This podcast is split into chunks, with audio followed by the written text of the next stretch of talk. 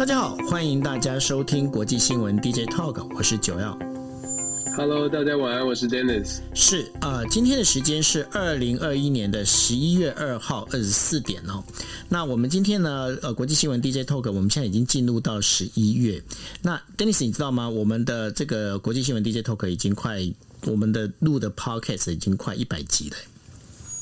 真的还假的？我们要有一个一百集的纪念这个庆祝活动，一定要一定要。那然后到时候我会跟大家讲，大家什么时候可以一百集哦？那大家就是哇，好不是哦，对，不是十一月就是十二月。我真的，我们我每次看那个数字越来越早，就觉得哦，好开心哦。OK，好。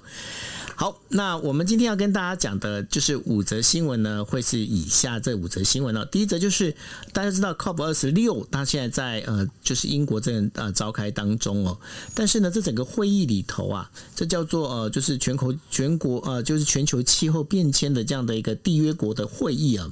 这当中会有五大障碍。那当中的话，怎么去控管就是整个一个温室效应气体的这个排放问题哦？这将会是成成为这个次的。的一个会议的一个重点哦，那我们也知道，就是呃，包括了就是呃，美国美国总统拜登，然后呢，英国首相，然后还有包括日本日本总理呢，都已经到了现场哦。那另外，俄罗斯跟中国的话是用线上会议的方式参加。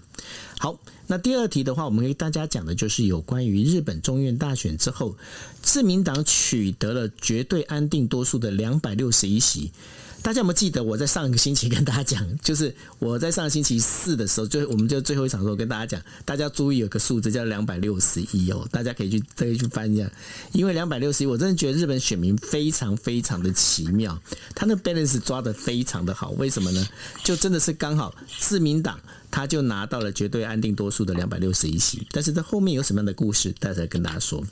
另外的话，布林肯跟王毅有他们在罗马会面。那这个部分的话，其实有一个小插曲哦，就是说，呃，因为呃，这个他们在会会面的地方啊，是在中国的这个等于说中国代表团呃下榻的饭店。结果呢，让布林肯不是走大门回来哦，出来进来哦，而是走那个所谓的员工通道。那就这个当中，其实就有一些属于外交礼节上的一些一个问题纷争哈。那这当中到底是怎么一回事？待会跟大家说。那另外的话，呃，美国训练了阿富汗军人，那些阿富汗军人呢加入了 IS，要对抗就是塔利班哦。那这当中，这当这些训练，然后包括了在今天的话，其实，在喀布尔喀布尔呢也发生了一些所谓的零星的这一些呃暴力冲突哦，武力武装冲突哦。那这当中到底怎么一回事？我跟大家讲。还有一点非常重要哦，大家如果记得的话，在呃。前应该是上个月或上上个月，日本的外务大臣茂木敏充呢，曾经去中南美。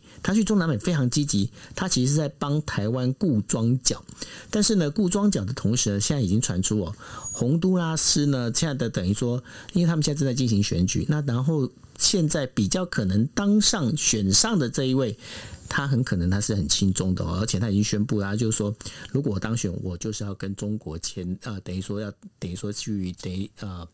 有那个算是签呃外交关系，有这样外交关系之后呢，那很可能台湾又要少一个邦交国哈。那这个问题待会会跟大家来做分析。OK，好，那我们进入我们的第一个主题哦。第一个主题就是在讲，就是现在的在英国召开的这一个哦，我们在讲的就是呃气候变迁的这个国的缔约国的会议当中哦，COP 二十六。那这二十六里头的话，他们现在在讨论的有几个重点。第一个重点呢，就是因为。这一次岸田文雄他一定匆匆忙忙一定要过去参加，最主要原因在于哦，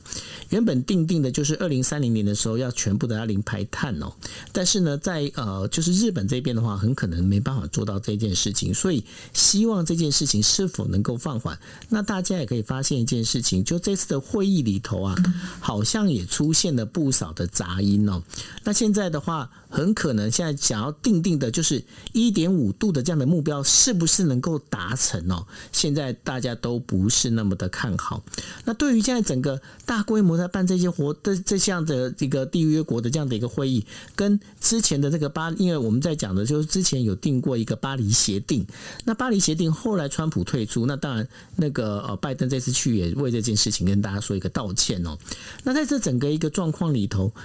D e n i s 你觉得这个气候变迁这件事情真的能够有一个真正的共识吗？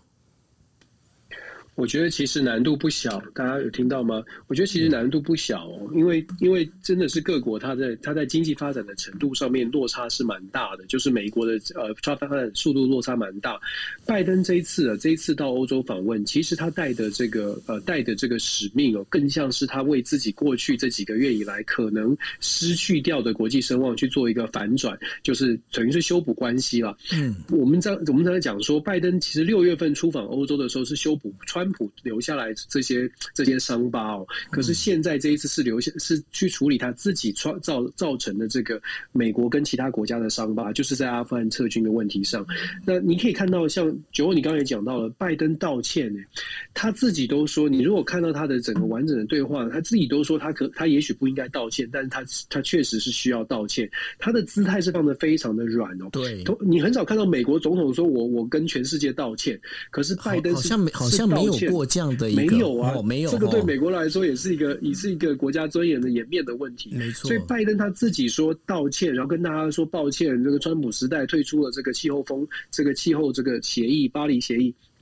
所以我们。在这个政治上面的动作是说，拜登他的姿态是非常的软的，放的非常的低。他的目的当然就像我说的，他的目的是要修补过去这几个月以来，尤其是八月份拜登在阿富汗撤军上面的一个非常非常大的失策。虽然他不愿意承认，可是在这个阿富汗撤军之后的失策，他必须要去修补这些跟欧洲国家的关系。我们说，其实气候峰会关注的是说，呃，有大家就会关注说有很多的议题能不能达成，可是，在达成任何协议的。基础会是互信跟这个国家之间的关系，所以其实美国很清楚，要达这一次在出访之前，包括 Jack Sullivan 等人都已经先先讲了，我们如果有一点点进展，已经算是很大的进展了，因为。美国当然讲法是说，这二十六个国家大家这个意见会不同啊，发展程度不同。可是更背后的目背后的原因，一部分也是因为美国现在也没有信心说他们一呼百诺，大家都会接，大家都会接受。所以这一次到了欧洲，你看他要先见法国，然后见土耳其，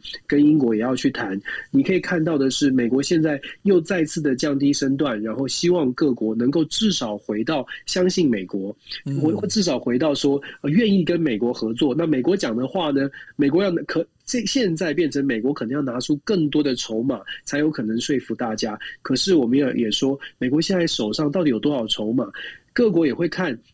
而你美国现在连国内的这个预算都没有办法通过，本来九月底就该通过的预算，你到现在都还通不过，那你如何要证明大证明给全世界其他国家说，哎，我这个外交政策，我想要到大家叫大家一起来合作，那可是别人会说。你你这个你国内的国会会同意吗？你知道吗？这个疑虑会在的。所以现在拜登呢，他当然姿态是很低的，希望大家至少。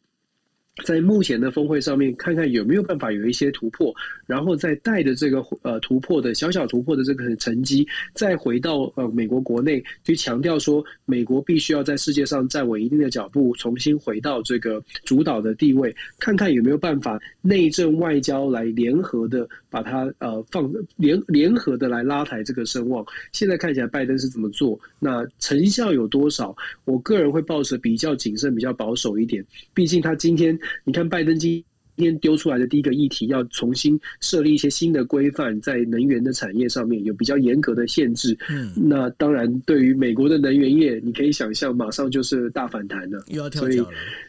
真的跳脚啊，股票也会很直白的明，很很这个表现哦。所以，其实拜登真的，我们一直在说，拜登这几个月，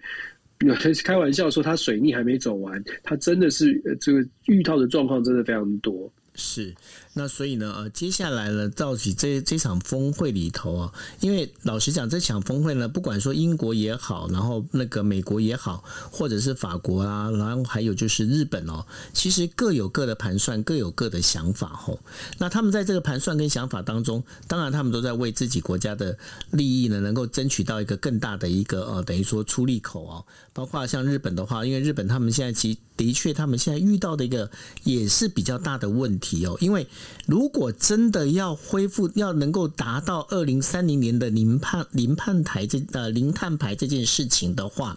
那这很势势必就是必须要启动哦，要启动什么？要启动就是呃日本过去哦已经稍微停下来的就是核能哦，这核能发电这件事情必须要重新启动。那谈到核能发电这样的一个事情，这就必须要跟大家聊到的有关于二，就是在这今这个星期天哦，这个星期天的日本的众议院选举。日本众议院选举呢，我们先来聊有关核能这一块。呃，在日本的话，真的是呃，在自民党里头，就是呃全面支持核能重启的哈。当然就是日本的那个干事长叫做甘利明哦。那甘利明呢，在这次选举里面呢，居然呢。他居然是惨败哦，惨败，然后输给了就就是后呃后起之秀，然后他当然对这些事情的话。对他来讲是打击非常的大，因为毕竟呢，甘利明是身为就是自民党的干事长，那干事长的呃在选举的时候居然没有选上这件事情哦，是自民党有史以来的第一次。那这也对于这个等于说甘利明的打击那么大的一个情况之下，他只好辞去了这个干事长的这个职务。那这个接下来这职务由谁来担任呢？是由茂木敏充。大家如果在想茂木敏充，刚刚我们在前面的时候有跟大家提到哦，茂木敏充呢是日。日本的外务大臣，那我认其实呢，在茂木敏充在日本的这个政坛里面哦，他是以一个智多星哦、足智多谋这样出身哦，所以呢，他在呃很多的外交的事情上面，他好像断线，哎，有听到吗？有有有，OK。那然后呢，因为他是以就是足智多谋的著称哦，所以茂木敏充他本身呢有很多的那个什么，他对他来讲，这个外交政策对他来说是一个非常非常适合的这样的一个动作哦。当然，他对对于台湾的话也算是非常友好。所以当时呢，在岸田文雄上任之后，呃，我们在很多这个在观察台日关系的这个等于说观察家里头啊，最重要重视的是两个职位，哪两个职位呢？一个是岸信夫，岸信夫是谁？岸信夫就是防卫大臣，那另外一个就是外务大臣，啊，就是茂木敏充哦。那这两个人的位置没有变，所以说。对我们相对来讲，其实是会比较放心的吼。但是呢，现在茂木敏充他呃去接任了干事长之后呢，接下来接外务大臣这一这一位呢，有可能是林芳正。那林芳正呢，他是来自于就是呃山口县的这个选区哦。那至于他的话，他未来的这个整个外交政策、外交走向，能不能像茂木敏充这样子的一个有非常好的这样的一个手腕哦，那是很值得观察。在这里的话哦，其实我要跟大家讲。一个非常重要的一个关键哦，就是说这一次的日本选举里头啊，因为这样讲。本来哦，在那个呃选举之前哦，大家其实都不太看好自民党，所以呢，在包括了就是呃股市里头啊，股市里头还有所谓的 Kishida Shock，什么叫 Kishida Shock？就是岸田的那个 shock 呃 shock 这样的一个状况哦。为什么呢？因为会觉得就是岸田上来之后，整个自民党应该会崩盘哦。所以在很多的这个调查里面都认为，就是说呃这一次的那个在野党他们可能会胜利。那结果呢，在呃出口调查里头，这待会要来跟 Dennis 讨论的哦，在呃出口调查里面呢，其实他们在很多的包括了这些呃民营的电视台哈，还有包括 NHK，他们出口调查里面都认为啊，自民党应该会败，而这个在野党应该会获大获全胜。所以哦，很妙的一点，那一天在开票的时候啊，很多的民营电视台其实都已经针对自民党可能会败的这样的一个状况呢来做一个分析。可是没想到开完票之后，自民党不但没有败哦，他还能完成了就是两百六十一席的绝对安定多数哦。那绝对安定多数对他来讲，其实对于岸田文雄来讲，这是他政权的一个定心丸。反而呢，反而在野党，因为在野党那时候他们使出的一个方式叫做五党联盟哦，五个政党来做联盟，也就是说，在单一选区，待会会请 Dennis 来跟大家解释一下单一选区的一个状况哦。单一选区的这个状况里面，所以说他们五党联盟，他们就变在单一选区选举，他们就用在野党这样的一个联盟的一个方式，也就是说，我一个选一个小选区，我只推出一个人，我跟你呢，跟你这个自民党呢，我就一对一的对打。没想到他最后结果呢，其实是输得惨兮兮的哈。那对于这一点来说的话，单一选区为什么会变成是就是一对一的对抗？然后这当中的优势跟劣势到底在哪里呢？Dennis。是，其实单一选区哦，它是非常有助于两党政治的，因为其实。是，就说一个基本的这个政治心理学的分析，就是你在小选区里面，就单一选区，因为单一选区只会选出一个，只有一个候选人会当选，不像是以前的这个大选区，很多人就是排序的前几名可能会当选他的席次，所以大家可能可以分分散投票。可是因为单一选区只会选一个人，每一个人呢，他在投票的时候，既然要出去投票，他会选择，他会想要投给会赢的那个。那会赢的通常都只有前面两大政党，所以对于两两党制是比较有帮助的。这一次啊，我们都知道日本是比较一个大党，自民党是一党独大，其他的小党呢，通常都可以瓜分一些选票，但是没有办法撼动自民党的地位。这一次，这个在野联盟，就像雪欧你刚刚所说的，在野联盟把它在两百一十三个选区当中哦，做一个凝，做一个集结，变成两百一十三个选区都是单一选区的这个竞争，都是都是这个两大，感觉起来是两大阵营的竞争。可是两大阵营的竞争，大家要知道是，像自民党，它是盘根，它是在当地都已经在各个选区，其实都已经经营非常。长久的，相较于五个党，它是连临时的组合，虽然在意识上面，在意识形态或者在政策上面，可能可以呃吸引到一些，也许是中间选民或者是年轻选民，可是别忘了，日本自民党它的保守的势力其实蛮多，而且日本整个政府呃。日本的整个社会的民情还是相对保守，再加上自民党在选前他所主打的所谓的告急牌，如果大家记得的话，包括安倍自己也都上街头强调强调说自民党的政权是岌岌可危，不论民调的结果怎么样哦。基本上，虽然民调领先，但是自民党也是狂打告急牌。我觉得这个告急牌在最后有那个凝聚的意味，尤其是当两变成两个阵营在对决的时候，催出了那个传统的比较保守的自民党的支持者，让这个呃投票率提高了。可是投票率提高，我们仔细分析之后，应该可以有机会拿到更多的数据。可是这个投票率提高，很有可能是比较多的自民党的支持者，因为告急牌，因为觉得很担心，所以反而跑出来投票。跟本原本预期的，可能年轻人呢会加入，会更加的那个热切的投票，好像呃有一点差距哦。这是为什么我们出现这个出口民调好像不太一样？然后单一选区两大阵营如果继续在野的阵营，如果继续集结、继续联合，而且有长远的这种联合的规划，或许有机会在地的去跟自民党去做竞争。如果在野党还是在选后之后就是分散，然后还是由小党林立的这样的情况的话，要在单一选区当中要打败呃非常大的这个自民党，其实难度很高。那日本目前是单一选区再加上比例代表制哦。如果你单一选区选的不是很好，当然你比例代表你可能选取得的这个票席次也不会太多。这一次的选举，很多人觉得说是跌破眼镜的这个自民党跌破眼镜的选的特别的好。我们刚刚九二也说到两百六十一席的稳定多数，那。但是其实呢，这个自民党在选前，他其实领民调是一直领先的，也就是说，他并没有真正的遇到超大的危机。真的危机是说，哦，这五党联盟好像让他觉得，哎，有一个可以抗衡的。但是所谓的可以抗衡，是把那种民调的数字，把五个党小党的民调数字加总在一起，好像比较接近。可是真的投票的状况不会是这种各党的各党的民调加起来就可以抗衡这种事情，因为各党之间也有一些不同，可能有不同的意见，或者是互看不顺眼都有的。所以在野联盟要整合，未来可能就像我说的，要更多的经营选区，而且是联合经营选区，才有真正的可能说跟自民党做抗衡。那这样会不会造成这个单一选区这样子？这一次的运作之后，可以观察的是会不会将来这个在野联盟就慢慢的集结，或者是。主要的这些在野联盟会集结变成一个第二大的势力，真的变成日本也走向两党政治，我觉得这倒是蛮可以观察的。不过这一次立宪民主党选的不太好，所以我不知道他们还有没有意愿要去做这个集结的动作。在这个部分呢、在在野党这一块，他的五党联盟里面哦，我可能可以帮那个 Dennis 还有跟大家补充一下哈。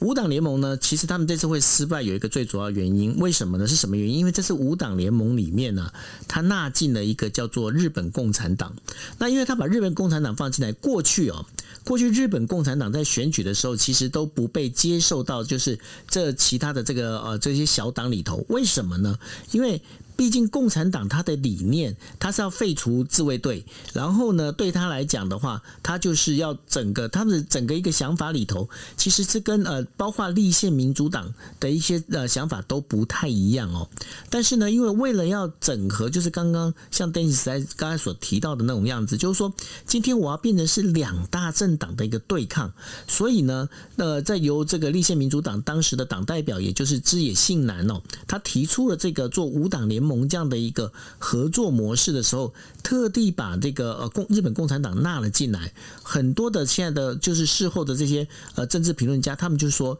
这是一个最大的败笔。那当中一个印证的一个证据就是什么呢？就是在呃有一个他其实不算政党，但是他是属于工会组织的一个联盟，叫做联合哦。但是联合呢的这个会长是一位女性，这是第一次选出来一个女性会长哦。那他就在公开发表的他一个一个说法，就是说今天过去联合啊，他应该是跟像立宪民主党这一些属于呢是左派这一边的来做一些合作，但是他们这一次开放呃底下所有的成员，让他们能够自由投票，最主要的原因在哪里？就是因为五党联盟里面纳入了日本共产党哦。那因为日本共产党对他们来讲，他们是跟跟日本共产党的那个理念是完完全全的不一样哦，这是分道扬镳，是它是属于走走在两两极端的这样的一个做法。所以呢，在这里头的话，大家就会发现一件事情哦。那如果用小选区制、单一选区制的时候，你在这些小政党，因为小政党呢各自有各自的想法，各自有各自的盘算，但在各自有想法跟盘算，如果在这一个保守的这个自民党，它是如此的庞大之下，你这小政党可以用这联盟的方式来能够击倒这个等于说自民党吗？这是一个问号。那如果你真的要联合的话，因为你每一个政党你在组合的时候，你的所有的理念、你的想法其实各有不同，各有主张。那有些东西是南辕北辙。那在这样的一个状况之下，到底能不能有能够团结一心来为了打倒自民党，然后那等于说把这事情做起来，那也是一个问号。我不想说，Dennis，你在这个整个状况里面，尤其我刚才提到的有关日本共产党跟其他政党之间的，包括政治理念的完全不一样，可是他们却主持了这个五党联盟这样的状况。我不知道在政治学里面，你觉得这样的状况是是一个怎么该怎么用方什么方式来解释呢？其实小党的结合，我觉得你刚刚解释的非常的完整啊。就是说日本的日本这次出现的状况是，这些小党它确实是感受到要集合起来，可能才有力量，就像筷子要放在一起才折不断。但是问题是因为政党呢，它必须是一个理念的结合，没有办法是完全选票的算计。所以当你完全用胜选、用选票的算计，就像我刚刚形容的，你没有办法把各个党的这个支持度就就像数字加总就加就加上去哦，所以才会出现这种虽然有一个联合。虽然知道这是在野阵营，可是有些人还是票投不下去，可能太反对某些政党。可是，在政治学里面，或者在国际政国际的各国的选举当中，这样的情况其实并不少见。九欧，你记不记得现在我们在讲的以色列？以色列就是一个大杂烩的一个联合内阁，对不对？嗯，他的目的就是为了拉拉下纳坦雅胡。可是以色列的状况很不一样的是，当时大家对于纳坦雅胡是真的这个在野的民怨是非常非常高涨的，所以我们可以抛下所有的成见。就算我们南辕北辙的意见，但是我们有个共同的敌人，叫做纳坦雅胡，要把他拉下来。可在日本不是这样啊，日本对于自民党的民怨并没有像讨厌纳坦雅胡这么高，所以在这样的情况之下呢，你的在野联盟，在日本的在野联盟就必须要真的拿出理念，真的拿出好的政策，是跟在野是跟自民党是可以分分庭抗礼的。如果你没有办法拿出来的话，这个在野联盟它的这个号召力就真的很难去撼动现在的自民党。这也是为什么我们说自呃日本。的这个自呃在野联盟为什么这一次没有办法很成功的这个呃有真的能够挑战自民党，反而让自民党借由这个五党联盟呢打出告急牌，反转的胜反转。胜利哦，把自己的支持者都吹出来，甚至加上公民党加起来有两百九十三席，这是非常多的哦。事实上是，当然，当然，当然还是有少一些啊。这选前是三百零五席，可是整体来说，它是一个非常绝对安定的一个席次。那当然也就像呃日本媒体还有国际媒体所形容的，岸田文雄呢，虽然是流失了一些席次，可是他的政权大概是很稳定的，至少是一个好的开始。是，那这也是代表着日本选民哦，他其实他们还是需要呃趋向稳定的。那最后其实要跟大家讲的有关出口调查这件事情，出口调查这件事情里头啊，其实呢这个当中有人就分析，就是因为呢有些人会觉得，哎呀，我好像跟你讲说我支持自民党，好像有一点点不太好意思哦，所以呢他就变成是隐性的支持者。另外的话多出来是怎么样？多出来是，其实就是说我明明就不喜欢，就是五党联盟里面共产党，可是呢，我好像不支持在野党又不行，所以呢，在出口调查里面，很多人呢，他们就是在研判，就是说很多人其实他没有说实话。那因为这个出口调查里头，他大概有个一个做法哈，我简单的讲，那个 Denis，我是讲错，你再帮我补充哈，就是说他的一个调查里头，就是说你今天你出来之后，那他们呃那个媒体呢，他们会等于说会在门口等，那会在门口等，就是说。哎，你他会告诉你说，你某某某，你是在你是谁哈？你是 A B C D 那媒那个媒体会派出 A B C D 这样的一个等于计票员哦，他会在门口就等你投完票之后，他会说你就是针对大概是几岁到几岁，你去问他，他到底是投谁，用这样的方式来去做计票，然后他把这个出口调查做完之后，用这样的取样之后呢，去推估推。推估大概谁的获票率会高，但是呢，这次这一次的 NHK 呢，也是用同样的方式在做，可是他们就整个惨遭滑铁卢，而且不是说 NHK 哦，包括其他的民营电视台都一样哦。因为 NHK 它已经算是比较保守，他说呃，日本自民党大概能够获席次是在两百一十四席到两百五十一席，他们已经把它范围拉很大了，但是拉很大的状况，没有想到自民党他居然拿到两百六十三席哦，所以表示现在这个。我们过去，因为这种事情其实过去在美国曾经发生过，因为美国在呃川普的投票那一次的话，好像也类似发生的就是出口调查不准的这样的一个事情。那未来是不是这种出口调查其实会越来越不准？因为毕竟在台湾并没有这样的一个出口调查这样的不准出口调查这件事情嘛，对，我们没有出口调查，可是出口调查现在会越来越不准。一个原因是因为在我们看到日本跟美国其实都有所谓的提早投票 （early voting），也就是说不用在投票当天投票。对、嗯，那大家想象一下哦，谁会去当天投票？通常是比较保守派的选民，通常是像像共和党的选民，他就觉得不相信邮寄投票，这这是很明显的。所以当你在现场投票。做的出口调查，基本上它的这个母体呢，就已经变成是共和党或是保守派的选民比较多。那在日本就是自民党的支持者比较多，这是第一哦。就整个的这个呃抽样的群体就已经有点偏差。接下来呢，在出口民调的部分，它是一个自愿性的，就是你走出出走出投票所之后，你愿不愿意表态？那你是什么样的情况愿意表态？你觉得你赢了，你心情不错了，你可能愿意表态。那或者是说你非常有强烈的这个意愿想要表。派的人，所以我们其实抓不到的是一边一般就是最想抓到的所谓的中间选民，他。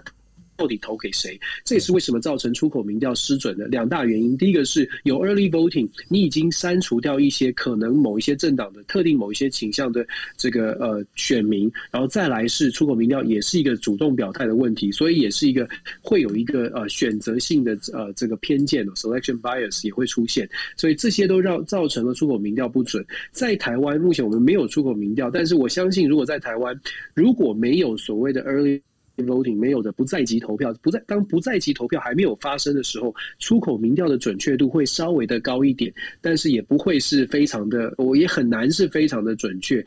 民调这件事情，它是当然是科学的方式，它需要整体的、整体的来来做估算，甚甚至还有地区性的加总。所以出口民调有的时候它是抓那个时间差啊，就是电视台必须很快的做出预测，所以在这个时候它做出来的它的这个调查也没有办法做一些加权，也没有办法特别的做。不同的这个人物人的背景，像是性别、年龄、教育程度这些细节的因素，他都没有办法考量，只能做，只能问说：“哎，你刚刚投给谁？”这样，所以其呃，其实准确度确实是，确实是只能参考了。对啊，所以呢，这也是未来哦，未来这我们看电视的时候，如果投开票的话，也不用太过紧张，因为有时候这可能电视台所给我们数字，经常都是很奇怪的，嗯。这个我自己有经验。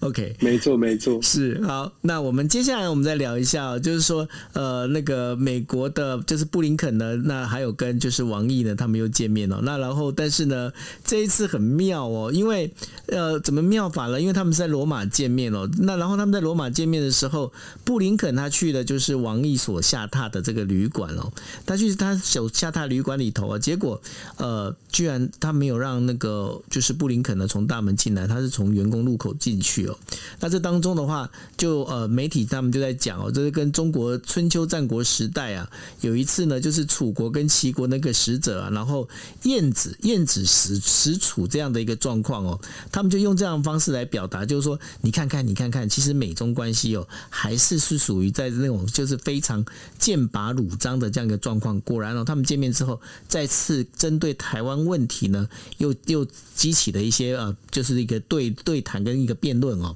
那对于这整个事情来说的话，Dennis 这一次的布林肯跟王毅他们的见面，到底对于整个就是美中关系还有美中台三边关系里头的话，你觉得未来会怎么样的发展呢？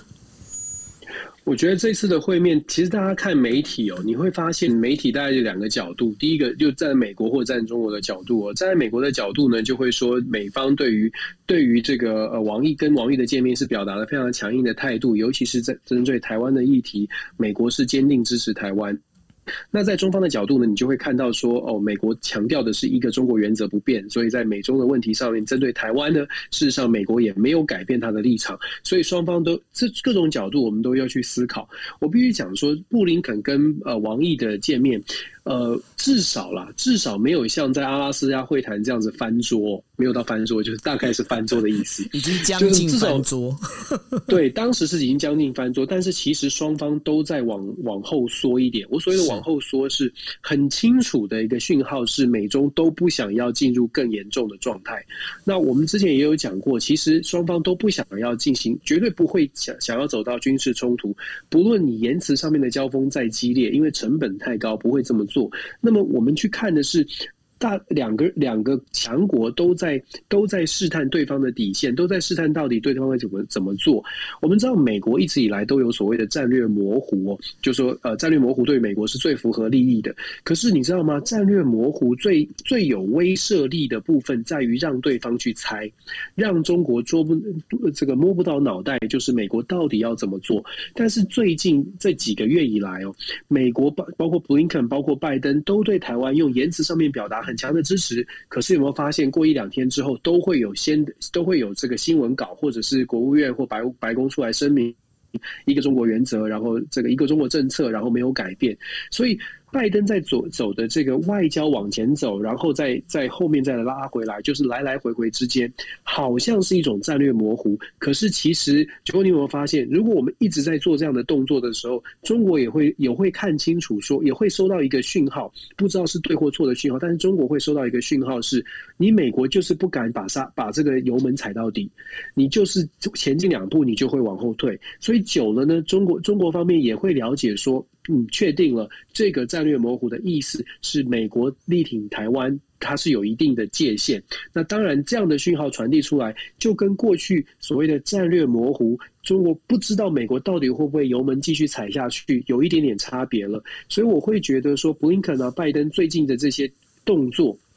它有一点点像是把过去的战略模糊，感觉起来。在宣强，在强调战略模糊，可是战略模糊这个招，如果玩太多，会变成呃就不太模糊了，就变成很清楚说美国其实美国其实它它是有一定的限制的，所以我觉得这个部分呃未来的接下来的美中关系，尤其是在针对台湾议题上面，我个人会觉得台湾要好好的仔细的想一下现在的美中的情势。那当然了，我会觉得。两个大国正在做比较紧密的对抗，那甚至在传本来传出来说年底要有一个会谈哦，可是你算一算时间，时间很紧迫。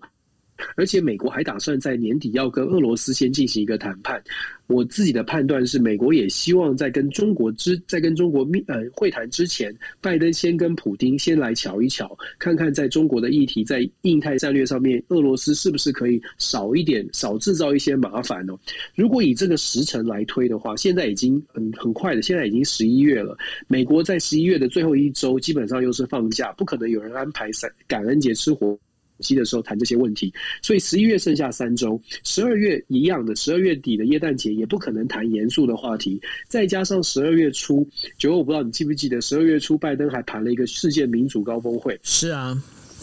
这个民主高峰会传递的出来的讯号，就是我美国要插，就是要举一个大旗，要把所有的反中的势力集结起来。那在这样的一个整个的这接下来这将近两个月到年底的时间，你觉得什么时间可以插入所谓的拜登跟习近平的见面？没有。我个人，我个人会觉得说，口号是喊出来，就是美方已经喊出来说，拜习有可能在年底之前见面。可是，我觉得时程上面来说，确实有很大的阻碍。也就是说我，我我会有点担心，或者是有点觉得，或许这个拜习的会面要等到明年初哦，这是我个人的一个判断了。那我不知道，我不知道会不会真的就是也这这样子延后。但是，以这个十一月剩下。三周，呃，就是剩下这最近的三周，最后一周不能算。然后十二月初又有一个民主峰会，民主峰会之前，习近平大概也不会愿意跟中跟跟拜登见面，因为他也想要看说这个所谓的民主峰会会不会对他造成一个什么样的影响。嗯、想象一下，如果习近平先见了拜登，然后民主峰会拜登说：“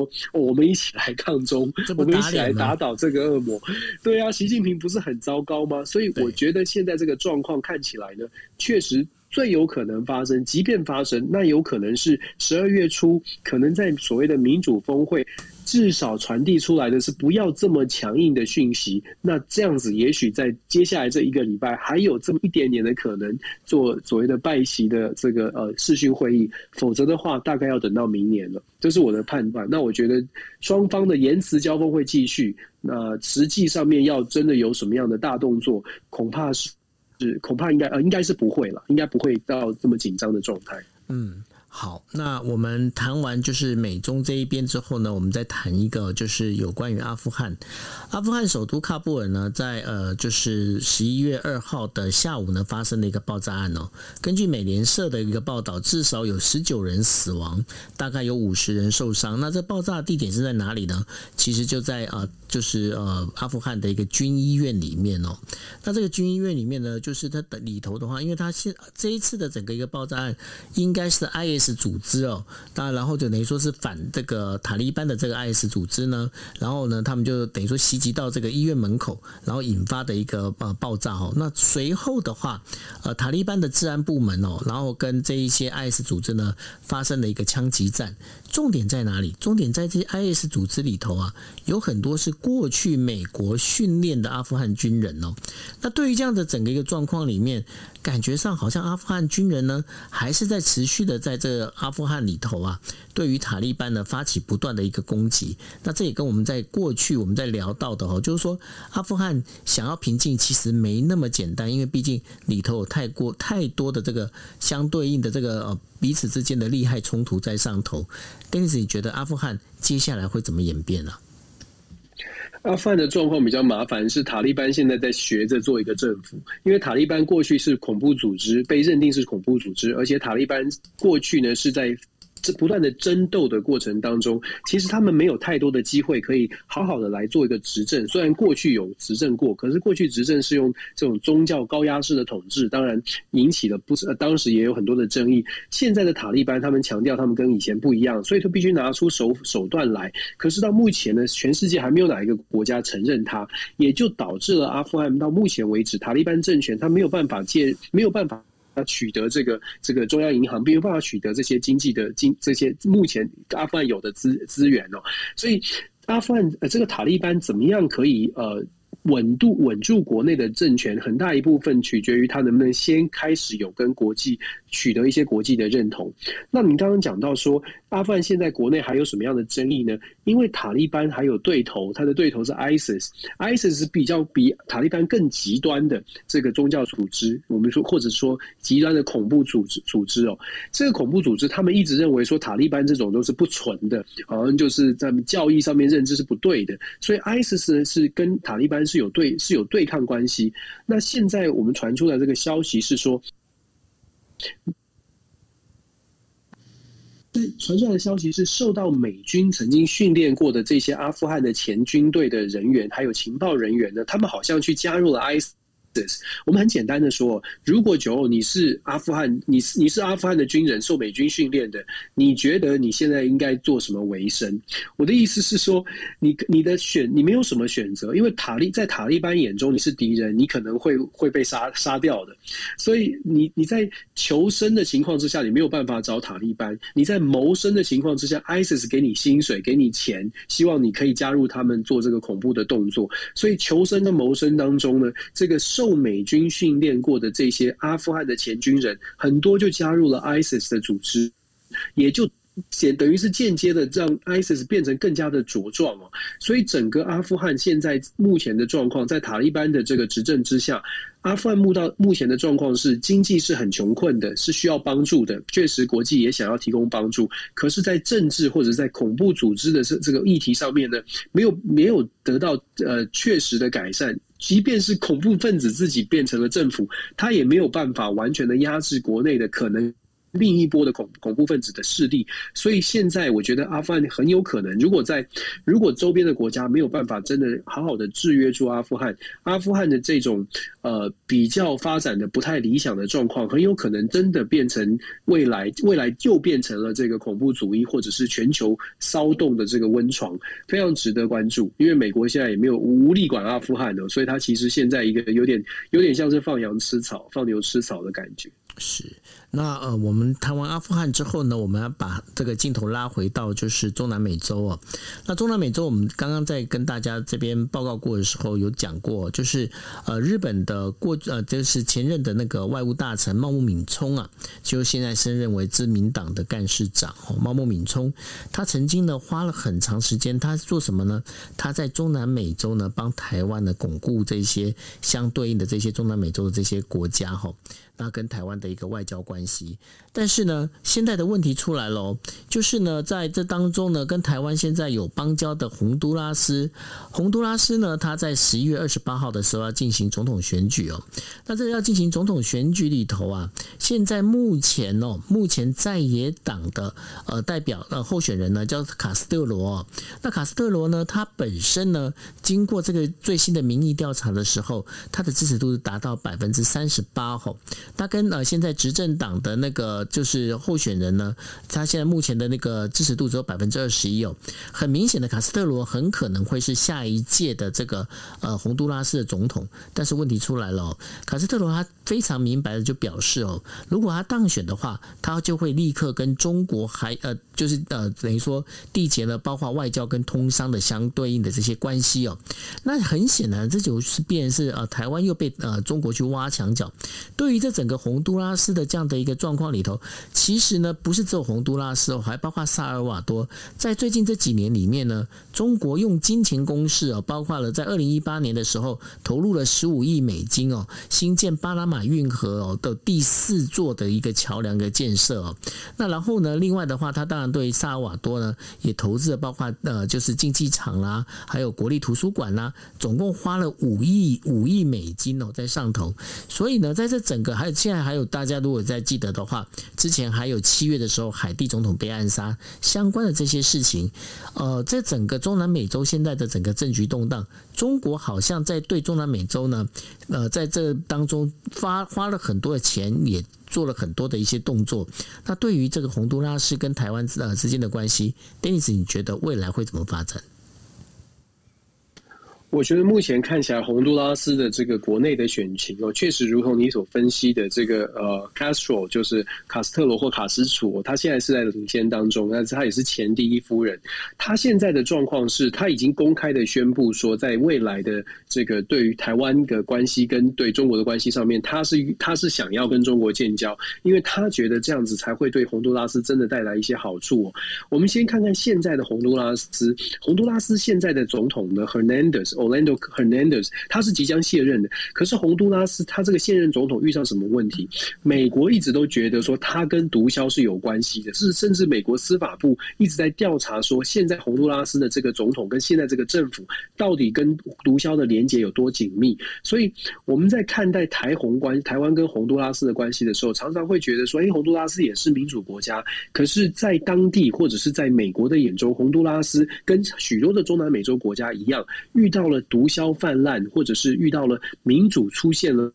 很大危机的一个状态。那现在，如果我们在旁边观察，或者美国都这样认定了，你可以想象，为什么在选举当中，目前的卡呃 Castro 就是卡斯特罗，他会在民调当中暂时领先？因为民意的反弹，民意也是不满的，民意也感受到了这种这种呃现在的执执政党并不是非常的理想。那我们台湾跟目前的这个洪都拉斯的执政党关系很好的同时，有没有有没有呃有没有机会去跟 Castro 去跟这个呃，这个过去的第一夫人，或者是现在可能非常有可能成为成为未来第一个洪都拉斯的女性总统的阵营，赶快去呃，赶快去建立一定的关系。我想这个可能是台湾的外交人员要非常努力的部分。也许在最后的这一段时间，他们十一月二十八号大选哦，也许在最后的这一段时间呢，还有一些扭转，还有一些改变他的这个想法的一个空间，尤其是透过可能。通过美国的合作，也许还有改变想法的空间。未来其实对于 Castro 来说，要选要赢得选举是相对简单的事情。要执政，就是未来的洪都拉斯要执政，其实难度是蛮高的。因为洪都拉斯其实是中南美洲里面非常穷的国家，它的这个国国债呢是高达一百多亿美金，然后国民生产的毛额又不是很高。经济成长也不是非常好，经济在 COVID-19 过程当中也是衰退的，所以我就说了，他在选举当中，候选人要赢得选举，如果 Castro 真的。按照这个民调，他真的赢得选举难度不低。可是接下来要怎么样来执政，让洪都拉斯可以有比较好的生活或比较好的发展，才是他的挑战。那到底有没有办法让他觉得跟台湾之间的关系可以帮助洪都拉斯的经济发展，还是他觉得要走捷径哦，跟中国大陆建交可以马上得到经济的可能贷款了，可以得到经济的利益？那就那就真的就像我说的，要看我们最后这几这一段时间是不是有。办法可以取得联系，然后是不是有办法拿出什么样的呃政策啦，或者是呃交流的一些计划，让洪都拉斯了解跟台湾的邦交，事实上可以帮助洪都拉斯，可能是细水长流，可以可以做得更好，可以做做得更久。这个是从外交的角度去去做分析。当然了，如果 Castro 纯粹就只是想着说我上台之后，我马上跟中国开启外交关系，我就可以拿到很多钱，那我们真的呃坦坦白说，我们遇到的。困境就会比较大了，是，那这种感觉就会比较危险了吼。对，那然后没错，Dennis，你有没有发现一件事情啊？就是。好像最近选举越来越多哈，像我们从之前的德国选举，然后呃日本的众议院选举，然后呢还有包括接下来的呃就是洪都拉斯的选举啦，还有韩国的在四个月之后还有选举，然后我听说现在那个纽约市长的选举的那个结果几乎已经那一位就是非裔的退休警官呃亚当斯已经几乎是确定当选了，是吗？对啊，纽纽纽约市长基本上就是民呃，大概没有什么没有什么呃，毫无悬念了。对，民主党基本上这是遥遥领先的。所以其实之前我们在在有人有在初选的过程当中，民主党初选反而是引发引发比较多的这个关注，是因为大家都知道，大概民主党的初选决定的候选人就会是将来的纽约市长了。所以当时杨安泽，如果大家记得的话，这个亚裔的杨安泽，事实上有很多的这个呃关注，因为他一。开始的声势是很高的，后来还是敌不过目前这个整个的整个呃美国的族群政治认同政治的这个呃风浪潮啊，所以非裔的美国人在亚呃在整个美国选举当中，他确实还是有某种某种的优势。那这次的纽约市长选举，如同预测预测哦，基本上今天虽然是投票日，可是大概呃。不不用等到开票，大概就知道结结果了。当然，那这也跟这个呃共和党出来的这个选出来的人也是也是比较极端的保守派哦，他是能够得到的支持真的是很少了。所以基本上呃纽约大概就是维持这个共呃民主党在执政。可是我必须说，纽约市长选举，它一直以来它的投票率都是很低的，都是很低的。所以纽约市民呢，就如同我们想象当中的纽约一样，五花八门、五光十色，然后大家各自做自自己的事情，关注政治的、关注公共议题的，其实真的不多。这也是这也是这个美国的一个现象，纽约特色这样子。这算是纽约特色，就是你可以很感受到很自由，什么都可以。可是基本上大家也都不也，大家也不会管别人做什么，也不会管这个政府在干嘛。所以纽约市长，你看纽约市这么大，七应该有七八百万人口吧？可是他的投票率只有百分之十几，哎，是非常非常低的。十几其实是非常低耶，非常低。就大家不，大家觉得反正地铁照跑，反正这个该做什么做什么。所以纽约人其实。很有趣的是，他的这个呃政治参与，尤其是对这种市长选举的参与率，并不是太高。当然了，在总统选举他会参与，可是市长选举真的比较少人关注。是，好，那这以上的话是我们为大家带来五则的国际新闻了。那接下来我想问一下，Dennis，那一天呃上个星期我们在国际新闻 DJ Talk 的时候，你们家正遭受暴风，那个是暴风雨吗？还是？就龙卷风啊！我就说龙卷风啊！对啊，我看你那照片超恐怖的。那你们家你们家现在呢？现在有有什么样？那个那台车子应该不是你的车子吧？不是不是，那是我们家，那是在我们家大概呃五分钟的路程，是我们我的小小孩他的同学的邻居家，那一家的小孩大比我们比我们的孩子，我儿子四年级，那一家的孩子比我们孩孩子都大一岁，所以是五年级的孩子，但是就很明很夸张的那个。就是我我们在我不是说停电吗？那个就是龙卷风，就是外面真的风很大很大，所以我说我我算很处变不惊吧，是啊，你都听不出来外面已经龙卷风了，我也没有特别躲。对，老老实说我没有特别躲，是因为我也不知道会大成这样子。因为我走出来发现树倒了，我其实我家邻居的树就有倒，但是他们是小树，嗯，所以我想说，哎呀，龙卷风会把小树弄倒是真的。嗯，结果结果我去放学去接我儿子，嗯，对，我放学去接我儿子，我儿子。走路嘛，所以我去放学接我儿子的时候，哇，那一条那条路是挡住的，那个树，这就像我的照片一样，那个树根非常大哦，是好几个小孩可以跳进去的一个坑的那个树根，它是可以整个吹倒的，然后就很惨，那个树那个车子，那个车子大概要要要全全部报废，因为下面包括引擎油全部都坏掉，都没了吧，都不行了，那没办法，那要报废了，那要报废，对啊，所以。所以就是那个那个树的树的主人，就是那个那个种那个树是在那个屋子前面，所以那个房屋的保险要来理赔。只不过保险理赔，我现在实在是没有信心。我才太惨痛的教训，我觉得保险理赔都要拖好久好久。所以我真的是为那个车子坏掉车子的人感到觉感到这个难过，因为我知道他要经历好长一段时间没有车开，为他默哀。对，他可能会有租车了。但是过程很麻烦的，对，是 OK 好。不过接下来你要留意哦，接下来搞不好啊、呃，这个今年冬天又是一个大寒冬哦。哎，不要再吓我了，这个很可怕。我家好不容易，好不容易慢慢恢复正正常，所以我真的很担心。希望一切，希望气候真的不要再变那么可怕。是，希望一切都好，然后也希望大家一起努力，有那个气候气候变迁的那个速度可以让它放缓哦。OK，好，那这以上是我们为大家带来的国际新闻 DJ Talk，那非常谢谢大家，大家晚安喽，拜拜。感谢，晚安，拜拜。